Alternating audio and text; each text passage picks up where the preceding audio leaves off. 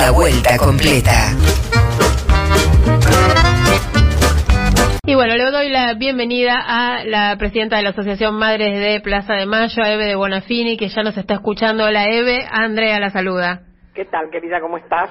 Muy bien, acá ¿El en frío esta... cómo te trata? ¿Eh? ¿El frío cómo te trata? ¿Bien o mal? Bien, por ahora bien, por ahora tranqui. Mm, No, no, todavía no- ni cuenta me di el frío, porque como estamos, estamos todos metidos adentro, ¿no?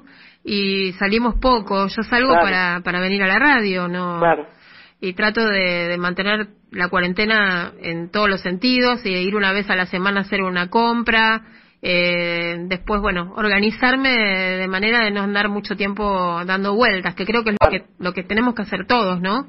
Yo no he salido nunca más desde que empezó la cuarentena, que la empezamos el mismo día que, que se anunció, Sí, o sea, en marzo, que era lo- a mediados de marzo, sí, y no salí nunca. Salgo hasta la mitad del pasillo ni a la puerta voy. claro, Y ahí me vuelvo, camino, ¿no? Para caminar.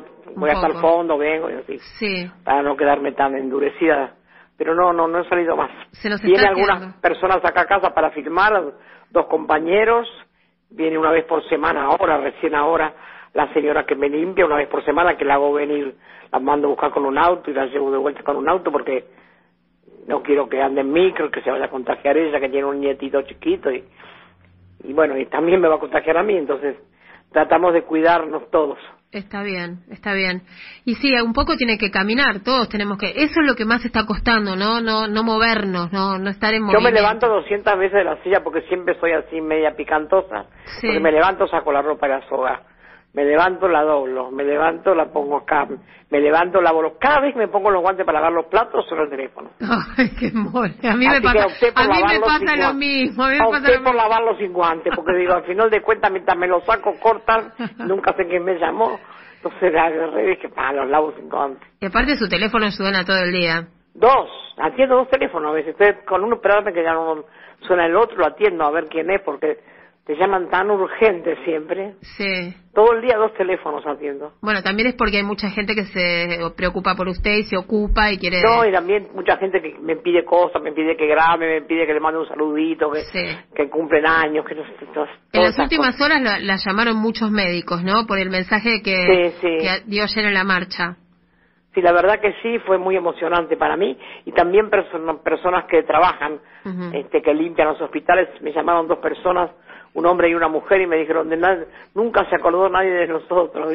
Bueno, alguien Bueno, que acordar. contémosle, Yo la voy a seguir porque me parece que si- si le estamos pagando los sueldos a los gerentes de las grandes empresas, me parece que con esa plata, nada más que no le paguemos más a los gerentes, ya tenemos para aumentarle muy bien el sueldo, que ganen igual que ganan los diputados, a los médicos, las médicas, los enfermeros, los camilleros, eh, los, los, los infectólogos, los que están todo el tiempo en el laboratorio tratando de inventar una cosa nueva, los científicos, para todos ellos hay que inventar. Tienen que ganar lo que se merecen, nunca van, lo que se merecen nunca van a ganar porque están arriesgando la vida todo el tiempo, Ujú, sino lo que deben ganar como para subsistir dignamente, ¿no? ujú. Eso es lo que usted estaba pidiendo ayer en su mensaje, que habría Sí. que aumentarles a ellos lo- los sueldos y también a las personas que trabajan en los hospitales, ¿no? No, claro, los que limpian, Exacto. los camilleros, los que limpian los pisos, los que lavan los baños, también ellos ha- hacen, hacen esfuerzos que, imagínate, que se contagian porque trabajan en dos hospitales a lo mejor, y eh, no sé si tienen todas las condiciones, si están todos en condiciones, por más que se pongan barbijos y, y los guantes no son totalmente tan largos, y los zapatos y las zapatillas. Son tantas las, las cosas que hay que tener en cuenta y a lo mejor ellos tienen la mitad, porque hay muchos lugares que son tercerizados, entonces también esas compañías tercerizadas abusan, están en negro, hay que mirar todo eso hoy ahora, ¿no? Las compañías tercerizadas en negro les pagan nada y las echan cuando quieren y hacen lo que quieren. Bueno, vimos también muchas denuncias, no acá de Argentina, sino de otros países, en donde se veía que, por ejemplo, los médicos estaban protegidos, tenían todo el equipo, y las personas que trabajan en la limpieza o los enfermeros tenían una protección de menor calidad eh, y, y estaban muchísimo más expuestos y en realidad los virus están circulando por todos Para todos lados. iguales. Exacto, exacto.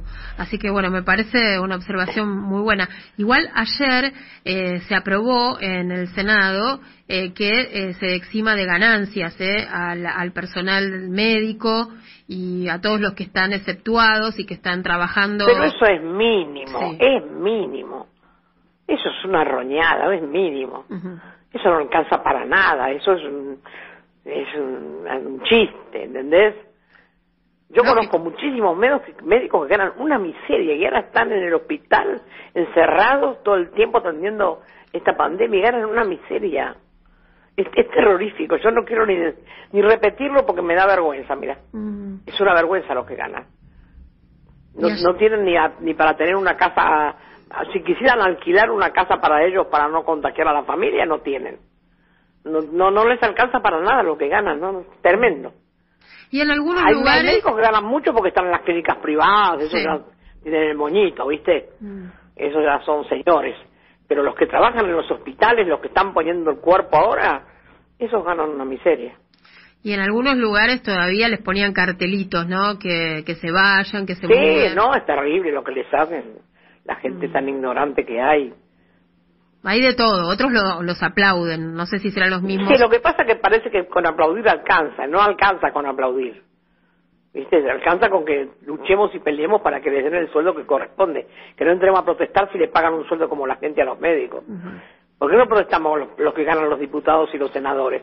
Que ganan un montón de guita y casi no hacen nada a veces. Tienen que estar peleando para que vayan, para que vengan, para que hagan, para que estudien, para...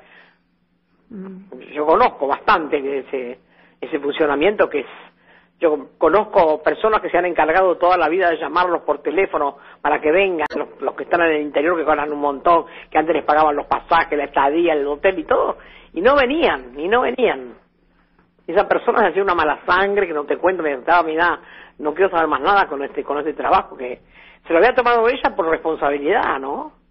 Porque vos estás en un partido y vos querés que todos tus compañeros vengan, y tus propios compañeros no vienen. Entonces, con esa cosa de que no vienen y de que no hacen y ganan un montón, se creen que son los reyes. Y no es así. Hay diputados que laburan y han pateado toda la vida al barro, son contados con los dedos. Los demás se creen que son Dios. Usted, usted decía ayer eh, que, el que, el mensaje de las madres y el de todos sea como una paritaria, ¿no? Como un pedido de... Una gran paritaria nacional. Y sí, Parece que, hay, mensajes hay, hay temas que no que no perforan la agenda, ¿vio, Eve? Que, que, están, que tendrían que ser prioritarios, ¿no? Esto que usted está planteando de que a los médicos se les mejore el salario, eh, que están en la primera línea, ¿no? Y son los que están expuestos y los que salvan vidas. Vos Hoy... de los camilleros. Yo el otro día veía los que venían a sacar a los viejos de los, de los geriátricos. Algunos tenían todo y otros tenían el pantalón medio, medio corto con zapatillas cualquiera o sea que hasta abajo no estaban protegidos. Otros tenían ropa común, sí, con una escafandra, con todo, con los guantes, pero con ropa de la casa. No tenían ni siquiera el equipo como tenían. Había un montón que tenían equipo y otros no. Y vos decís, vos fíjate estos tipos cómo están trabajando. Los camilleros es terrible el trabajo que hacen. También hay que tener, no, no es solamente el médico, hay un grupo de gente que están trabajando que, bueno, los camilleros son los anónimos, los que limpian los pisos y limpian los baños son los anónimos, pero hay que, hay que también reconocerles a ellos el laburo, porque los médicos sin ellos no harían nada. Porque el médico está esperando que le traigan al enfermo, ¿quién lo trae? El camillero. O que se lo lleven del lugar donde está a otro lado. Y la, y la limpieza de la sala, de las aulas, de los lugares, ¿quién las hace? El personal de limpieza, está doblado en un balde todo el día con la bandina y con lo que haya que lavar y pasan mil veces el lampazo y no se los reconoce, no ni se los saluda a veces. Entonces me parece que toda esa gente hay que reconocerle. Y reconocerle mucho y bien, nada de que le dan una jubilación cuando se muere el marido contagiado, le pagan a la mujer. No, eso es otra vergüenza, no quiero que me digan eso. No quiero que me paguen nada por los que se ponen al lado mío. Quiero que me den ahora para vivir bien. Le, le, estaba escuchando con atención y bueno, también este, usted se refirió en las últimas horas, esta semana, ¿no? Eh, a hacer un apoyo público al gobernador de la provincia, Axel Kisilov. Sí, lo que hice es una carta. La carta corrió un montón. Sí. Porque me parecía que lo que hace él es. Ya, yo ya lo conozco y es un pibe que trabaja, que tiene un amor por lo que hace y todo el mundo cuando él hacía esa locura de recorrer con ese Clio lo que hizo, que él llegaba a un lugar, avisaba que iba, llegaba al lugar y se bajaba, ponía el micrófono y hacía el acto. Y averiguaba cuánta gente vivía en la población, se juntaba con la gente. Él sabe todo lo que es cada pueblito, cada lugar, lo hizo, lo hizo durante toda la campaña. Con mate, con sanguchitos que se llevaban en un ter, en un, en un tupper, con un micrófono así nomás que llevaban adentro del, del, del Clio, con dos o tres compañeros que lo acompañaron todo el tiempo. Y me parece que eso es el fruto de la gran, de, cómo está gobernando la provincia, en una provincia que la encontró destrozada por la Vidal y que él la está poniendo de pie porque se está ocupando de cada uno porque sabe y conoce cada uno y conoce todas las poblaciones y todos los intendentes y, y los lugares más más lejanos de la provincia porque la provincia no es solo Avellaneda, La Plata, Ensenada y alrededores la provincia es enorme sí. hay dos millones de me decía el otro día, de personas que están viviendo en la marginalidad, en barrios muy, muy pobres. Dos millones, imagínate lo que tiene que cuidar. Usted decía que nadie le puede contar dónde están los, los que no, más necesitan. porque él sabe. Mm. Es tan inteligente, tan inteligente. Nadie sabe la inteligencia que tiene ese chico. Es una maravilla, mira, tiene una máquina para pensar, está siempre actualizado, no solamente en la economía, que es una barbaridad, sino en, en todo, es muy humano, muy, muy sensible. Entonces eso es lo que hace falta, ¿viste? Sí. La gente con mucha sensibilidad que esté siempre alerta y atenta de lo que pasa, ¿no? Y le llegó la carta, ¿no? Sí, sí, sí me contestó. Ah, bueno. Sí, él, la verdad que es un amor de persona. Eve, eh, hay este, algunas noticias de último, de este día, ¿no? Que podríamos, este, repasar juntas. Acá me, me avisan, me pasa Ariel un enlace eh, para que le comente mm, que apareció el cuerpo eh, sin vida, es decir, apareció muerto Luis Armando Espinosa, este, este hombre que estaba desaparecido hace, hace una semana. Este es uno de los temas de... ¿En, dónde estaba desaparecido? ¿Tucumán? Eh, Tucumán? Eh, había desaparecido y bueno, y habían, y habían denunciado que eh, había sido atacado junto al hermano por eh, una, por lo menos 10 policías, ¿sí? Que estaban haciendo supuestamente el control de la cuarentena. ¿Pero acá en, Tucumán o en Buenos Aires? Eh, de Alpachiri, eh, Alpachiri Tucumán, sí, es ese mismo que usted De Tucumán, sí, porque esta mañana me llamaron para decirme que todos estaban convencidos que estabas muerto. Digo, bueno, avísenme porque yo no puedo decir que ustedes están convencidos ¿qué pasó bien. Sí, igual no hay más información que esta que le estoy dando, Eve. Sí, bueno, pero está, que apareció el cuerpo, sí, Apareció el cuerpo ya sabemos que lo mató la policía. Envuelto en una bolsa negra. Qué horror, eh, qué horror. Sí, sí, sí. Malas y, noticias. y escuché una mujer que decía, estamos esperando que vuelva a Busi. No, tremendo, sí, sí. Hay unos, unos, unos mensajes muy, muy, muy bravos, ¿no? Muy bravos. Yo no sé de, cómo una mujer puede decir que vuelva a a Tucumán, con lo que hizo Busi en Tucumán. Pero hoy lo decía mientras estaban las compañeras que estaban denunciando lo que pasaba, que me llamó esta mañana la compañera para decirme, y nosotros, a toda la gente dice que está muerto, pero ¿dónde está? Le digo yo. Lo y sí, esta familia estaba hace días, ¿no? Reclamando. Hace muchos días que decía que lo habían matado. Va, que ellos no lo vieron, pero sintieron un tiro y se dieron cuenta que se tiró a donde había llegado, porque después la persona no aparece. Sí. Aparecieron todos los demás menos él. Muy bravo. La policía se estragos muchísimo. Ahora también viste lo que lo que pasó en en este cerca de Bariloche ahí en, en el Mascardi. En el lago Mascardi. En el lago Mascardi ya aparecieron antes de ayer encapuchados y ya anoche les quemaron dos, dos, dos, dos lugares a los mapuches. Sí. También hacen estas cosas para que empecemos a hablar de los mapuches, que están diciendo que Nahuel no lo mató la policía, que se lo mató por la espalda. este y están tirando todas estas cosas para que volvamos a eso, ¿viste? Y hablemos de los mapuches, que vamos a hablar porque no lo vamos a dejar solos, pero eh, ellos intentan, ¿viste? Para que no sigamos hablando de, de, lo que pasa en la capital federal, ¿viste? Lo quieren proteger a, a este sátrapa que no se puede creer, mira. Eh, usted dice... Eh, la REA. la RETA. La rea, el pobre la rea, no. No, la reta, la reta. La reta. Bueno. Claro, pero lo tapan, lo tapan, nos sacan esto. y Yo escuchaba hoy en la radio y todo el mundo estaba hablando de, de lo que pasó con los mapuches. En buena hora que hablemos. Sí. Pero, pero Ahí eh, quemaron una casa ¿eh? en el ataque ese.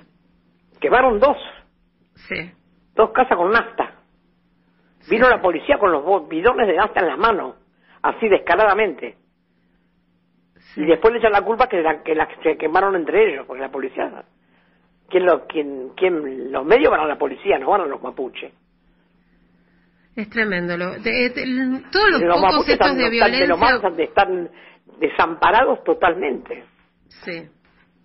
Sí, incluso también ahora que estamos hablando de pueblos originarios, también ha habido algunas, varias denuncias, ¿eh? pero más hacia el norte del país de desatención, es decir, que tienen síntomas de coronavirus y que no los están atendiendo como debe ser.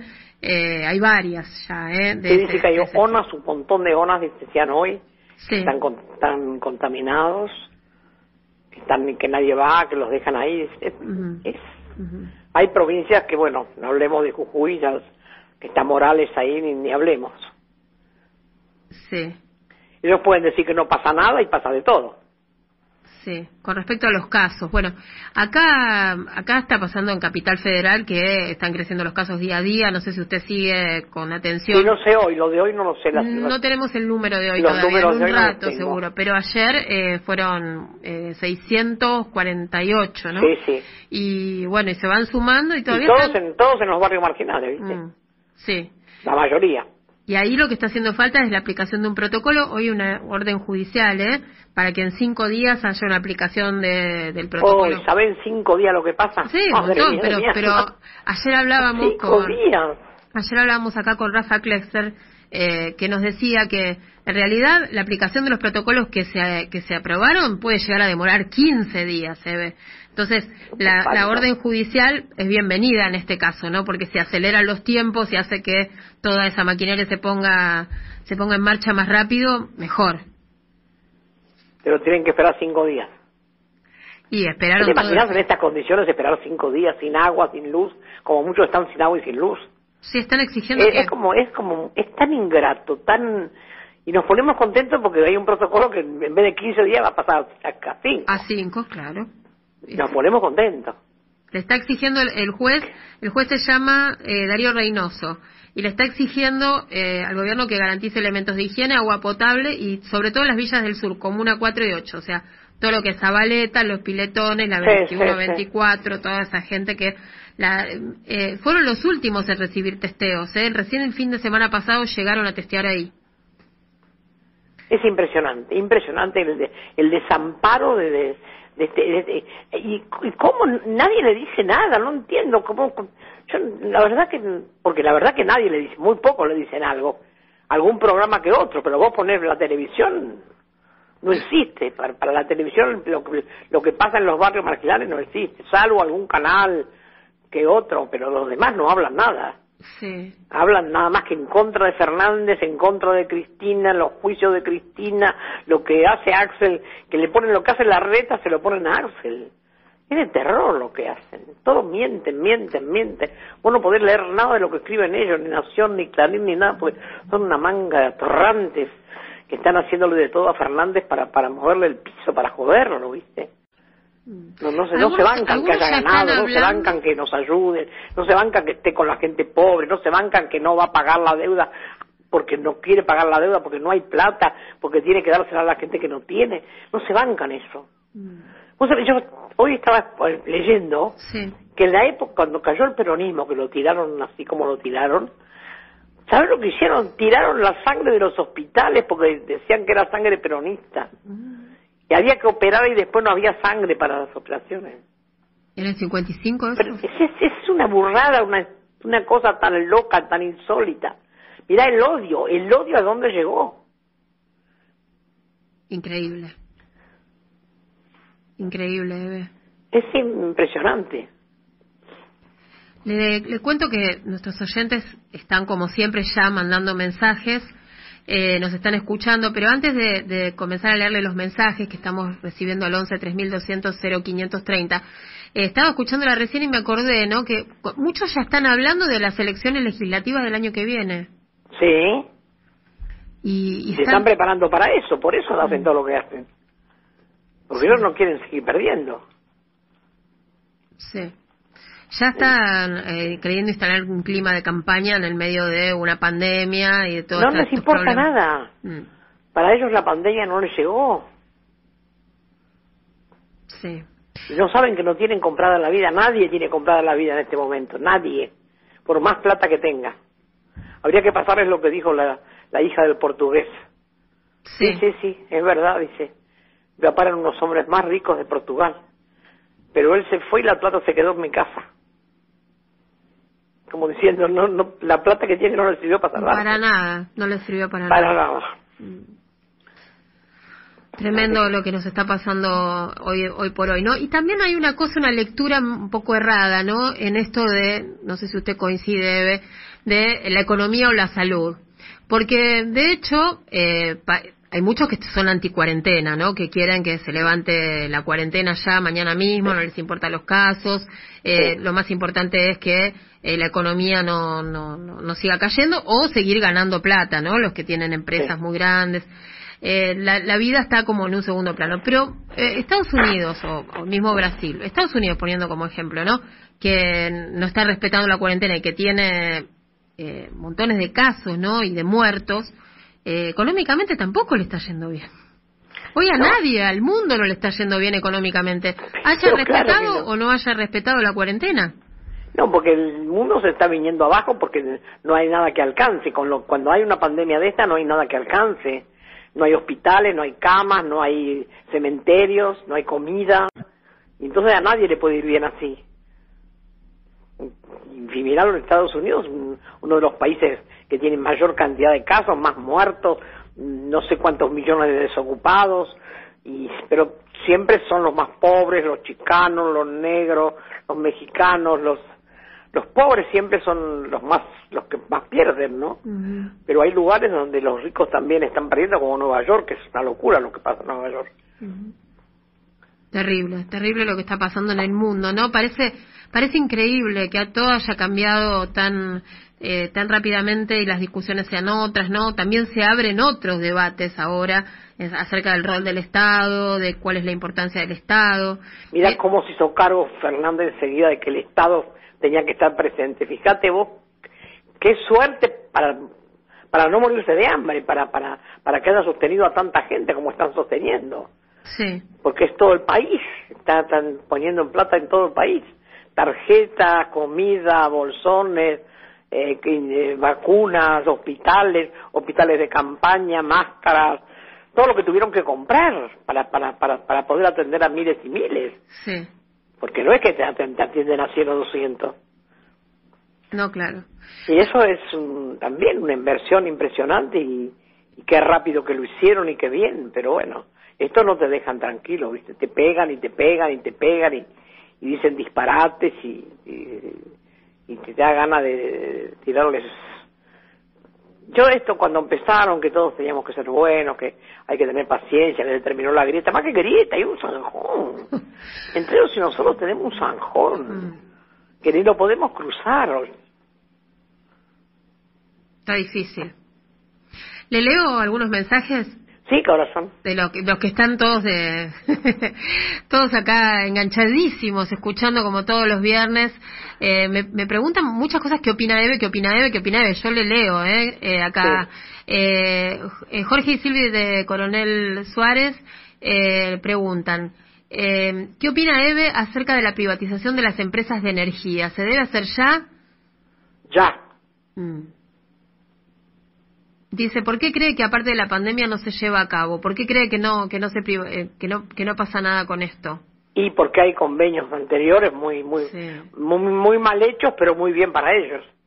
Y ahora hay unas deudas y hay un desbole terrible porque no hay suficiente con el día de gas, no hay suficiente todo lo que dijeron que iban a hacer no lo hicieron. Mm. Entonces es, es complicado, no, no es tan fácil. Acá nos saluda Mauro de La Plata, eh, también acá nos saluda Luis de Santos Lugares, un beso grande para Eve. Eh, acá tenemos otro otro mensaje, no me dicen el nombre, dice Andrea y Eve, muchísimas gracias como todos los viernes. Em, qué lindo escuchar eh, escucharte Eve. y como siempre te mandamos un te amo. bueno, hola cuando, a ver qué más acá dice, hola cuando puedan bueno, nos están pidiendo entrevistas a, otras, a otras personas mientras nos están escuchando. Em, bueno, acá también eh, nos pregunta, ¿qué, ¿qué opina usted de los mensajes anti-cuarentena? Y mira, de un burro solo patadas. Mm. No se puede esperar otra cosa de ello. Sí. Hoy están replicando por ahí por muchos lados un mensaje, un supuesto mensaje o un texto de Firmenich, ¿no? Diciendo que es Bueno, ese también puede ser un, disparate, un disparate. Mm. No, me extrañaría que sea cierto. Sí, porque eh, sí, está dando vueltas por las redes, lo subió Infobae también, eh, diciendo, a ver, lo estoy buscando mientras hablo con usted. Sí, sí, yo lo leí. Ah, eh, dice, la prolongación de la cuarentena puede terminar en rebelión social. Ah, ay, por favor, Dios mío. Mm. Sí, sí, ya lo leí. lo que sabemos es que no hay, no hay una, una vacuna, no hay una manera de atacar este virus más que cuidarnos entre todos, quedándonos en casa, tomando distancia social. Y la contagiada de las pandemias, Dios me libre y me guarde. Ya tuvimos cuando cuando cuando fue la, terrible de, de, la, que no había vacuna para los niños. La poliomielitis. Que fue una cosa espantosa. Yo tenía mi, mi nene más más chiquito con cinco meses. Cuando yo era chica la, la, la viruela en todo el mundo que fue terrible tuvo viruela Eve viruela yo tuve viruela sí. Y cuántos años tenía cuando tuvo nueve años. Y se acuerda claro horrible horrible porque mi mamá y mi abuela me hacían baños con agua de alibur como algodones me ponían en la cara como si fueran fomentos para despegar las cáscaras porque tenía toda la cara, las piernas, todo, todo, todo los granos, una cosa horrible. ¿No le quedaron marcas? No, algunas chiquitas, poquitas. Mm. En las piernas tengo más como agujeros. Qué terrible, ¿no? Sí, sí, muy horrible. ¿Cuántas pasó? No, sí, mucho. pero tener viruela es... Eh, no, tuve viruela y difteria, las dos, las dos pandemias me agarré. Qué bárbaro. La difteria la pasé más fácil, fue menos, menos, menos dolorosa, si querés. Sí. Aunque la garganta fue muy duro, pero, pero la, la lo que fue la, la, viruela fue terrible. Mm. Terrible lo que sufrí, lo que me dolía, madre, hizo que mi abuela y mi mamá me lo hacían con un amor despacito, mi abuela me, me pasaba la mano con, con alcohol por la cabeza, me, no sabía ni qué hacerme, mira. Porque yo lloraba todo el tiempo, imagínate. Y me imagino. Pero decían que había que sacarlo, no sé, le habían dicho a mi mamá que había que sacarlo, no sé cómo es. ¿Que era su abuela materna o su Sí, materna, sí. Materna, ah. La que me contaba los cuentos siempre. Sí, ¿y cómo se llamaba? María le decían Mariquita. Y yo le decía Cata, porque no sé por qué le empecé a decir Cata, Catita y... Sí viste cómo le cambian los nombres a las abuelas. Qué lindas las abuelas, ¿no? Ella sí, ella vivía en un ranchito en Berizo. Sí. Y nosotros íbamos caminando, dábamos toda la vuelta al río por las 60, íbamos hasta Berizo, vivía como en la mitad de Río Janeiro. Y vivía en un ranchito en el fondo de una casa de una familia llamada Rodríguez. Y yo me iba a la fin de semana, me llevaba a mi mamá y me encantaba porque mi abuela me, contaba cosas, ¿no? Y me mostraba cómo ella tenía de prolijo el rancho, que era una prolijidad. Ella pintaba todos los sábados con cal, ponía papeles pintados con cal atrás de la cocina, que cocinaba con carbón y con grasa, y salpicaba todo. Entonces, para que no se arruine, ella ponía papeles de diario pintados con cal. Ah. Y el caminito hasta la calle, había hecho un caminito para no pisar barro, con los tachos de conserva que había sacado de las basuras, y los ponía con el culote para arriba, lustrado, parecían de bronce. Ajá. Para hacer el camino a la casa y, bueno, evitar que, se embarre, que se embarre, para no claro. barro. Claro, claro, claro. No, era prolija, que después contaba unos cuentos divinos siempre. Sí, ¿de qué le contaba? ¿De qué cuentos? Y ella me preguntaba si quería verdaderos, y a mí me gustaban verdaderos. ah, típico de los chicos, una, una historia real o una inventada, ¿no? Sí, no, no, yo me, me gustaba real y me contaba, ella siempre cosas de mucha esperanza, ¿viste? Sí. De los animales, de los pájaros, de las flores. Siempre me contaba cosas muy lindas. Ajá. El otro día la escuché en la, en la Salmona el sábado Sí. contando el, el picnic a la Sí. isla, a la isla Paulino. Sí. Y me, y me quedé muy muy impactada por ese relato de con la llegada y en el, en el camino había ceibos, ¿no? Y cuando llegó había Sí.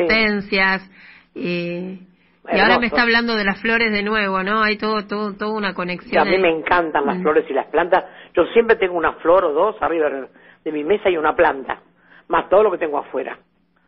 Sí, sí, sí, me encantan las flores. Sí. Y nada, siempre de chiquita con mi abuela. Mi abuela tenía muchas, tenía por violetas, que ahora no hay.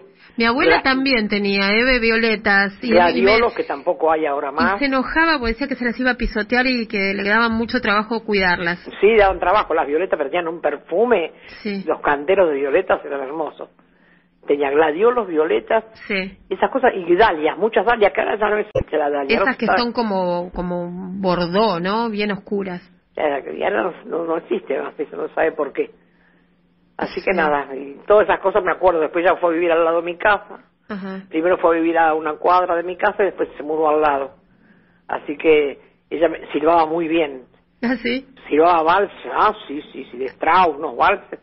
Y me silbaba para llamarme para tomar a la mañana mate de leche con croqueta.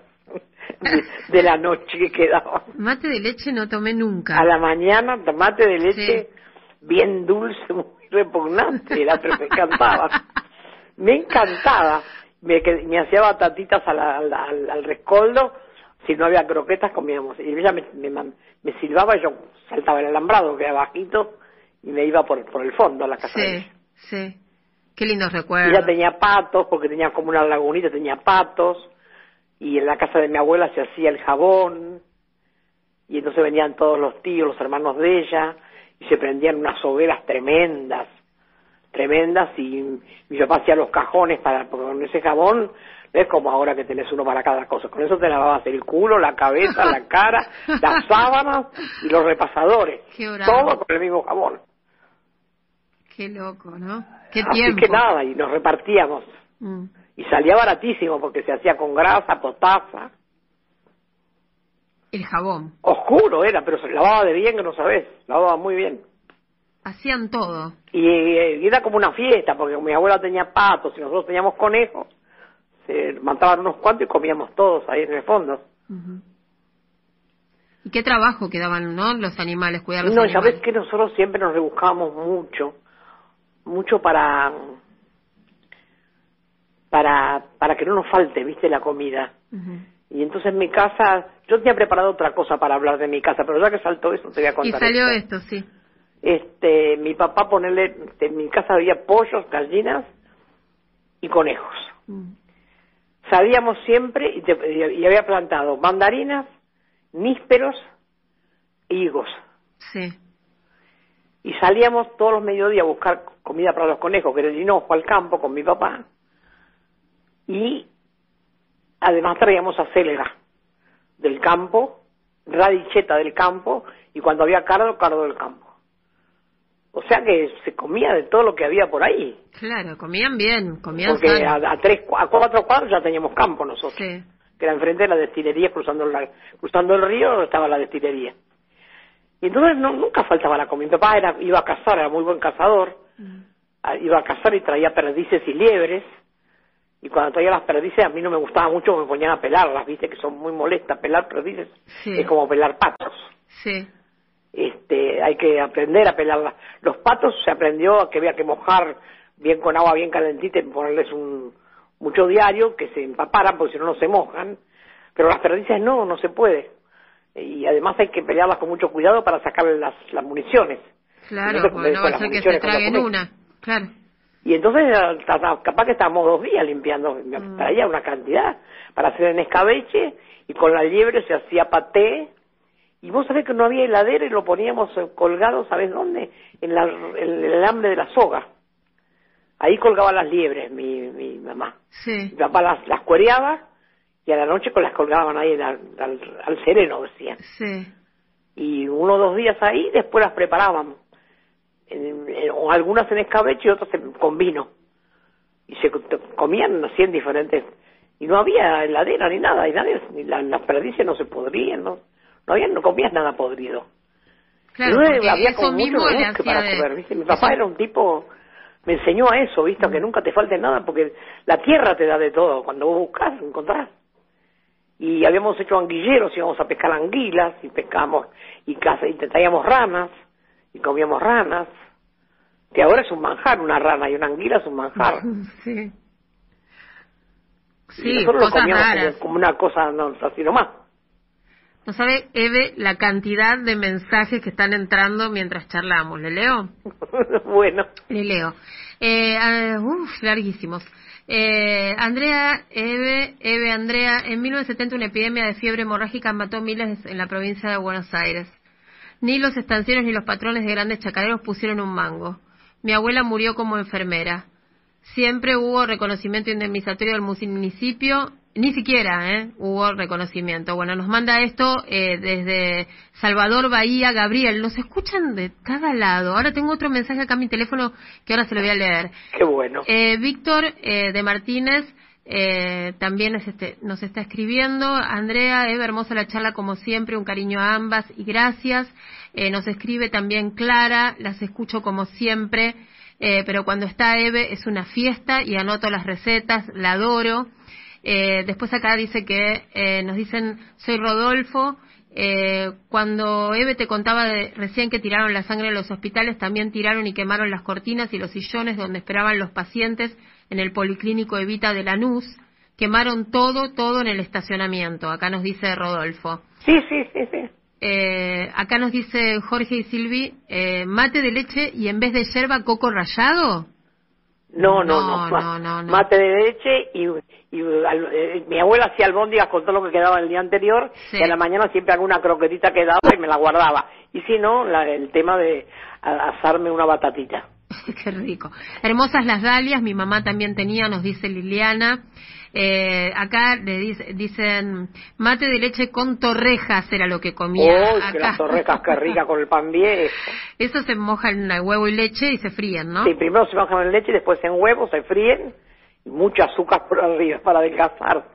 Ajá. Para el régimen adelgazatorio la- lo mejor que hay son las torrejas. Liliana de Boedo también nos escribe. Hola Eve, querida. Hola Andrea, qué placer escucharla. Seguro tiene receta propia de locro. Sí, nos dijo Eve que un día va a darles receta de, de locro, pero nos dijo que eh, es bastante caro hacer un buen locro, ¿no, Eve? Pero yo si quieren les doy uno baratito para que hagan el 9 de Bueno. julio. Tengo otra receta, pero... Hoy, hoy vamos con las que preparó. Después, Sí. eh, hola Andrea, grabando también a Eve, ahora desde la vuelta completa, nunca deja de sorpre- sorprenderme, nos dicen por acá, díganme el nombre, díganme el nombre, así puedo nombrarlos a ustedes también. Eh, para Eve, todo mi amor, Leonora de Villalugano, gracias. Eh, siguen escribiendo ¿eh? al 11 3200 0530 los oyentes y acá les quería contar eh, que eh, también tenemos una cuenta de Instagram que se llama La Vuelta Completa y ahí nos llegó en estos días un mensaje loquísimo de Yago que, eh, ¿sabe desde dónde nos escucha Eve? Desde Irlanda. Qué bueno. Y dice, eh, Nos escuchan de Suecia también, te aviso, ¿eh? que hay Sí. una compañera de Suecia que nos escucha siempre. Le mando más besos el viernes, dice que, eh, que viene mientras toman nota de la receta. ¿eh? Yago desde Irlanda nos está escuchando también. Eh, Eve, después acá nos dicen, Eve cuenta cosas que me abren la cabeza y me trasladan a mi niñez junto a mis padres y a mis hermanas. Es hermoso, acá nos dicen esto. Eh, no- bueno, también nos hablan del mal de los rastrojos, que se llamaba así una fiebre que hubo en Oh, los sí, 60. fue terrible eso. Sí, sí, sí. Tengo un mensaje grabado para compartir con usted. ¿Vamos? Dale, vamos. A ver. Ahí lo está preparando Ariel. Hola Eve, bueno, quería decirte que ya hice la receta del hummus que me pasaste los otros días. te digo que me salió bien. No tan rico como el tuyo. Como siempre, como todas tus comidas que tan sabrosas, tan, tan aromáticas desde la entrada que lo empezás a hacer, ¿no? Bueno, quería decirte eso, que muchas gracias por la receta, me salió bien, espero que me salga mejor, no tan rica como la tuya. Rosita te habla. Eve, ¿qué le Mi parece? compañera, Sí. esta compañera es la que borda los pañuelos Sí. y es la que todos los jueves pone el pañuelo en la ventana a la hora que, que empieza la plaza y lo saca cuando termina. Como si fuera la plaza, ¿viste? Rosita, que Rosita. cumplió hace poco años, ¿no? Y, y lo festejaron, yo vi Sí, sí, fotos. lo festejaron así por, por afuera. Sí, sí, sí, sí. sí. La verdad que es un amor de persona, Rosita. El, el, el- acá me dicen que las cosechas de maíz, papa, batata se realizaban a mano eh, y se, también a veces había que lavarlas muy bien porque se infectaban con unos ratones que transmitían una enfermedad. Eh, Cristina de Villa Devoto, en cinco minutos nos envía. Eso, ahí está Eve, lo que hablábamos antes. La, la oyente que nos dijo que nos iba a mandar una receta. Ah, bueno, bárbaro. Acá está, dice, en cinco minutos les envío la receta que les prometí la semana pasada. Bueno, Cristina, acá estamos. Eh, bueno, vamos nosotras mientras a un poquito de música y preparamos ya Bueno, ¿qué- todo ¿La para cocinar. elegida la música? Sí, tenemos, tenemos una musiquita para compartir. Bueno. Un minutito. Para el próximo viernes A me ver. gustaría algo de Atahualpa Yupanqui. Perfecto. Atahualpa. hoy ya no, lo que vos has elegido está bien. una canción a tus cabellos, luego tu cara en la arena dibujar. Oiré tu nombre cantado por el viento, ver tu sonrisa jugando en el mar. Quiero flotar en cada vez entre las nubes y contemplarte en tu adorable juventud. Luego pintarte con luz del arco iris y hacer un cuadro de amor y gratitud. Quiero llenarme de ti. ¿Y qué tal, eh? Ah, qué hermoso, ¿eh, Sandro? sí, me gusta mucho Sandro. Sí, a todas nos gusta, a todos. Sí. Vos sabés que yo lo fui a ver un día y, y por estas cosas de la vida me llamó para que para hablar con él. ¿Sí?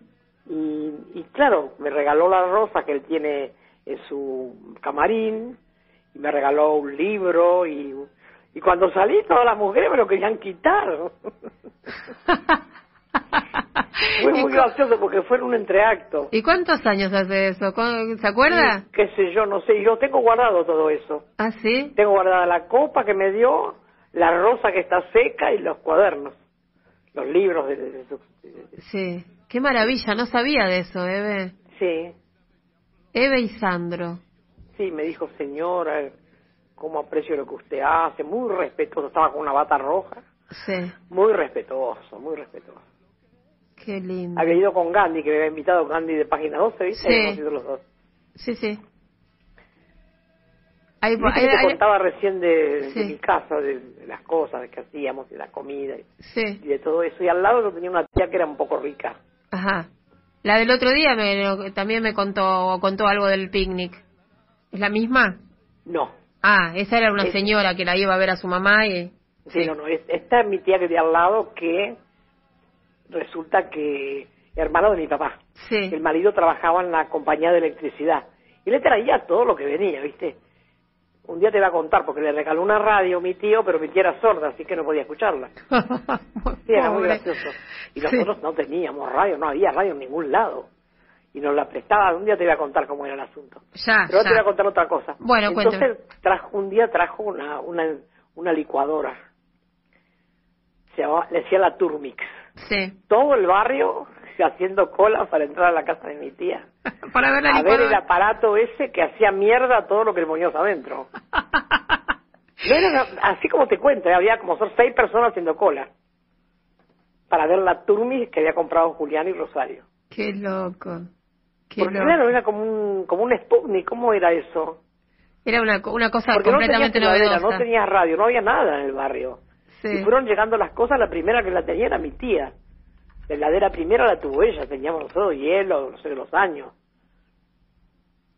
Qué bueno. Acá me mandan una foto del humus. Eh, Ah, bueno, si Luis de qué Lugares le- lo hizo, le sacó una foto y me, me está mandando y está espectacular, eh, no sabe la pinta que tiene eso. Bueno, fantástico. Terrible, terrible. Bueno, ¿qué vamos a comer esta, este fin de semana? ¿Qué receta vamos a preparar? Mira, yo traje algo así bastante ra- para hacer algunas cosas rápidas y económicas, porque a veces la gente que, que cocina poco, no le gusta mucho cocinar, le gusta hacer mm, cosas más rápidas, ¿no? Entonces, espérate un poquitito que voy a ver la hojita donde lo tengo, porque... Sí. Yo tengo acá la receta de Cristina, mientras tanto, si usted quiere. Bueno, anda pasándola que yo busco la mía. Bueno, Cristina de Villa Devoto nos manda una receta que no tiene, no, no sé qué es, porque no me pone el nombre de la receta. Cristina, poneme el nombre de la receta. Eh, pero me parece que es un hummus de, re- de zanahoria, me parece, por lo que estoy leyendo. Ah, puede ser, sí. Porque dice zanahorias, medio kilo, hervidas, con un diente de ajo y una hoja de laurel. Una vez Medio que, kilo de zanahorias servidas con un diente de ajo y laurel. exactamente.